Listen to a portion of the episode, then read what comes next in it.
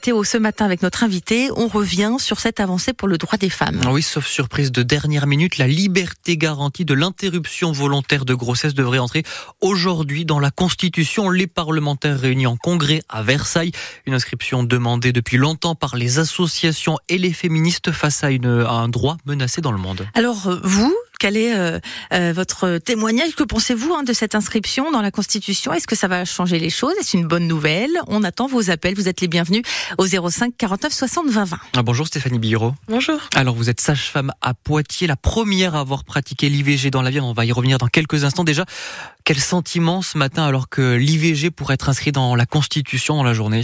Bah, plutôt positive, euh, effectivement. Je pense que c'est important que ce soit inscrit dans la Constitution pour permettre en fait que ce, droit à l'IVG il soit pérenne. Euh, on le voit dans le monde, hein, il est effectivement assez souvent menacé, euh, même en Europe, il n'est pas, il est pas garanti euh, dans beaucoup de pays. En Pologne, il est même interdit. Oui, on l'a vu dans les pays de l'Est, effectivement. Voilà, donc euh, je pense que effectivement être le premier pays dans le monde à l'inscrire dans la Constitution, dans le pays des droits de l'homme, je pense que c'est quand même important. Ah, tout un symbole, mais c'est un droit qui aurait pu et qui peut être menacé dans les prochaines années en France aussi? Il sera toujours menacé intéressé c'est toujours les droits des femmes qui sont menacés en premier dans, dans des démocraties qui peuvent devenir des dictatures. On le voit dans le monde. Euh, on peut voir, euh, par exemple, la, dégradation du droit des femmes en Afghanistan quand les talibans sont revenus au pouvoir. Enfin, je pense que le, droit de la femme, c'est toujours le droit qui est remis en question systématiquement dans les, dans les pays euh, totalitaires. Donc là, on, beau, on est beaucoup plus qu'un symbole avec cette inscription. Dans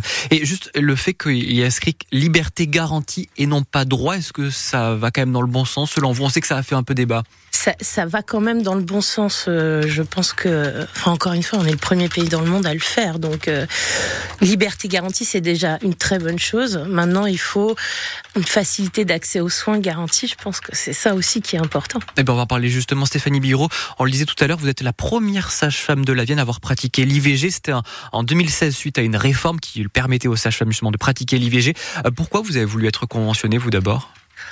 Par euh, féminisme en premier, euh, aussi parce que je suis euh, sage-femme, enfin spécialisée, j'ai un diplôme supplémentaire en gynécologie prévention et donc ça ça rentrait complètement dans, dans mon cheminement de d'offrir le soin euh, aux femmes. Hmm. Euh, je leur, enfin je leur, je leur, de pouvoir les accompagner aussi dans ces moments-là. pouvoir les accompagner, je les accompagne dans leur contraception et comme actuellement, à part les opérations, on n'a pas de contraception garantie à 100%, ça me paraissait légitime et normal normal de pouvoir leur proposer aussi les IVG dans le cas où il n'y a pas de contraception ou alors que la contraception n'a pas fonctionné. Et puis pour l'accès, du coup, ça peut être, ça facilite l'accès à l'IVG pour certaines femmes peut-être aussi? Oui, ça facilite forcément puisque bon, c'est un cabinet, c'est en libéral, on n'est pas obligé de rentrer dans un hôpital qui reste quand même assez souvent impressionnant. Il y a un seul interlocuteur, donc euh, c'est vrai que pour les femmes, il y a, il y une espèce de facilitation, euh, je pense, d'être mmh. en libéral et on est bien sûr plus en libéral, donc ce qui permet de couvrir une certaine partie du territoire, même si on n'est pas encore présent dans tout le territoire euh, de la ville. Et il y a beaucoup de femmes qui viennent vous voir justement pour euh, faire des interruptions volontaires de grossesse? Moi, je suis à peu près entre 4 et 6 par mois. Et c'est beaucoup enfin... Euh, c'est conséquent. Et aujourd'hui, il y a combien de sages-femmes dans, dans, la Vienne qui pratiquent, euh, comme vous, l'interruption volontaire de grossesse? Là, actuellement, on est quatre et euh, bientôt une cinquième. Donc, euh, ça avance, je trouve, dans le bon sens. Et ça permet un bon maillage sur le territoire. Est-ce qu'aujourd'hui, on a toujours des difficultés d'accès suivant là où on habite dans le département? Bah, c'est les mêmes difficultés d'accès aux soins euh, que pour un médecin généraliste, un spécialiste. On voit bien que, par exemple, le Sud-Vienne n'est pas excessivement fourni, loin de là, même si on n'est pas dans le département le plus le, plus en manque mm. de, de, France. On est quand même dans un département où on n'est pas extrêmement bien desservi et, et donc forcément, bah, l'accès à l'IVG euh, découle directement de ça. Quoi. Parce que sur l'IVG, il y a forcément une question de temps parce qu'il y, y, a des durées, 7 euh, semaines, je crois, pour l'interruption médicamenteuse, jusqu'à 14 semaine pour euh, l'instrumental, il y a euh, la nécessité de trouver rapidement un professionnel de santé. Ouais. Et euh, c'est l'avantage du libéral, c'est vrai qu'on peut bousculer nos agendas, on peut on peut faire en sorte de voir la, la personne nous appelle le matin, on peut on peut la voir l'après-midi, on y arrive. 7h51 minutes sur France Bleu et France 3. Notre invitée ce matin, Stéphanie Biro, sage-femme à Poitiers. On revient sur euh, l'inscription de l'IVG dans la Constitution.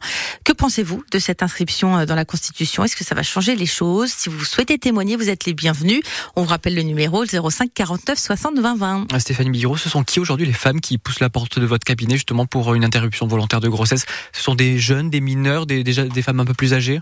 Alors euh, sur sur mon expérience à moi, hein, et je parle vraiment que de mon expérience à moi, c'est vrai que j'ai beaucoup de, de femmes euh, entre 30 et 45 ans euh, qui ont assez souvent une contraception en fait, et cette mmh. contraception n'a pas fonctionné. Moi, je, suis pratiquement à la moitié hein, qui ont une contraception et euh, qui n'a pas fonctionné pour diverses raisons. j'ai assez peu de jeunes filles parce que euh, je pense qu'effectivement, quand on est plus jeune, on met plus de temps à se rendre compte de la grossesse et donc on est dans des délais souvent un petit peu plus élevés.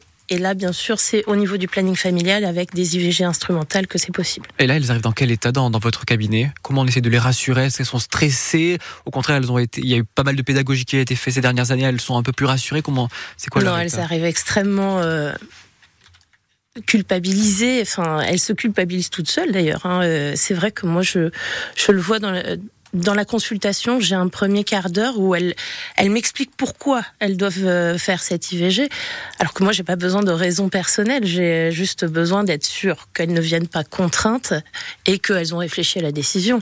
Euh, mais elles se sentent obligées de m'expliquer pourquoi financièrement, socialement, etc.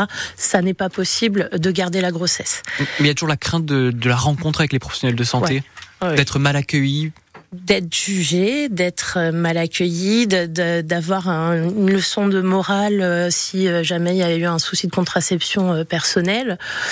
C'est vrai que non, la, culpabilité est encore extrêmement forte. Et vous avez vu les choses évoluer peut-être depuis 2016 ou c'est toujours la même chose sur cette culpabilité-là et ce, ressentiment Ça évolue quand même. Moi, je trouve, je trouve que les gens arrivent un peu moins tendus. Peut-être aussi le titre sage-femme qui aide parce que on est une profession qui est en général assez c'est apprécié de la population générale et on en, est content. C'est plutôt apaisant, rassurant, comme vous le disiez tout à l'heure. C'est plutôt apaisant, rassurant et je, je vois de plus en plus aussi des femmes qui viennent en ne souffrant pas de leurs décisions. Et est-ce qu'il y a un accompagnement aussi parfois pour ces femmes? Parce que c'est euh, toujours très lourd en IVG, parfois psychologiquement même après. Quel accompagnement aujourd'hui on peut leur proposer? Alors de toute façon, un, accompagnement est systématiquement proposé, hein, c'est euh, c'est dans la loi. Maintenant, il est plus obligatoire. Euh, il y a des femmes qui ont besoin effectivement de, cet accompagnement. Alors euh, avec des psychologues, hein, la plupart du temps, qui se sont spécialisés aussi euh, sur cette problématique-là, et souvent à distance en fait. On a besoin de, prendre du temps, de prendre du recul et euh, plus tard, effectivement, on a parfois besoin d'en reparler. Ah, Stéphanie Biro, l'actualité aujourd'hui, c'est aussi le gouvernement qui a annoncé que le décret qui permet aux sages-femmes de recourir euh, à l'IVG, cette fois-ci euh, instrumentale à l'hôpital, allait être revu. Ça, c'est une bonne nouvelle aussi? Oui, parce que cette IVG instrumentale, effectivement, nous, on n'est pas chirurgien, elle a été ouverte aux sages-femmes pour faciliter l'accès aux soins. C'était tout récent, c'était au mois de décembre. Hein. Voilà. Et le problème de, de ce décret, c'est que il imposait que le centre hospitalier puisse proposer de la réanimation et euh, une embolisation possible, qui est un acte euh, radiologique qui est extrêmement spécialisé et qui bien sûr n'existe pas dans, tout, euh, dans tous les hôpitaux. Donc au final, ce décret n'apportait pas de facilité d'accès aux soins. Là, actuellement, les plannings familiaux, c'est le parent pauvre euh, de, euh, des services de gynécologie obstétrique dans les hôpitaux. Dès qu'on doit prendre du personnel, c'est dans ces, dans ces parties-là qu'on en prend. Les gynécologues sont vraiment très peu nombreux. On commence à avoir des vrais déserts médicaux avec même certains départements qui n'ont plus de gynécologues. Il faut que les sages-femmes puissent prendre le relais. Il ne faut pas que ce soit aussi compliqué. Mais c'est noté, le gouvernement du coup on va en suivre ça attentivement, la réécriture de ce décret. Merci beaucoup Stéphanie Biro. Je rappelle que vous êtes sage-femme à Poitiers.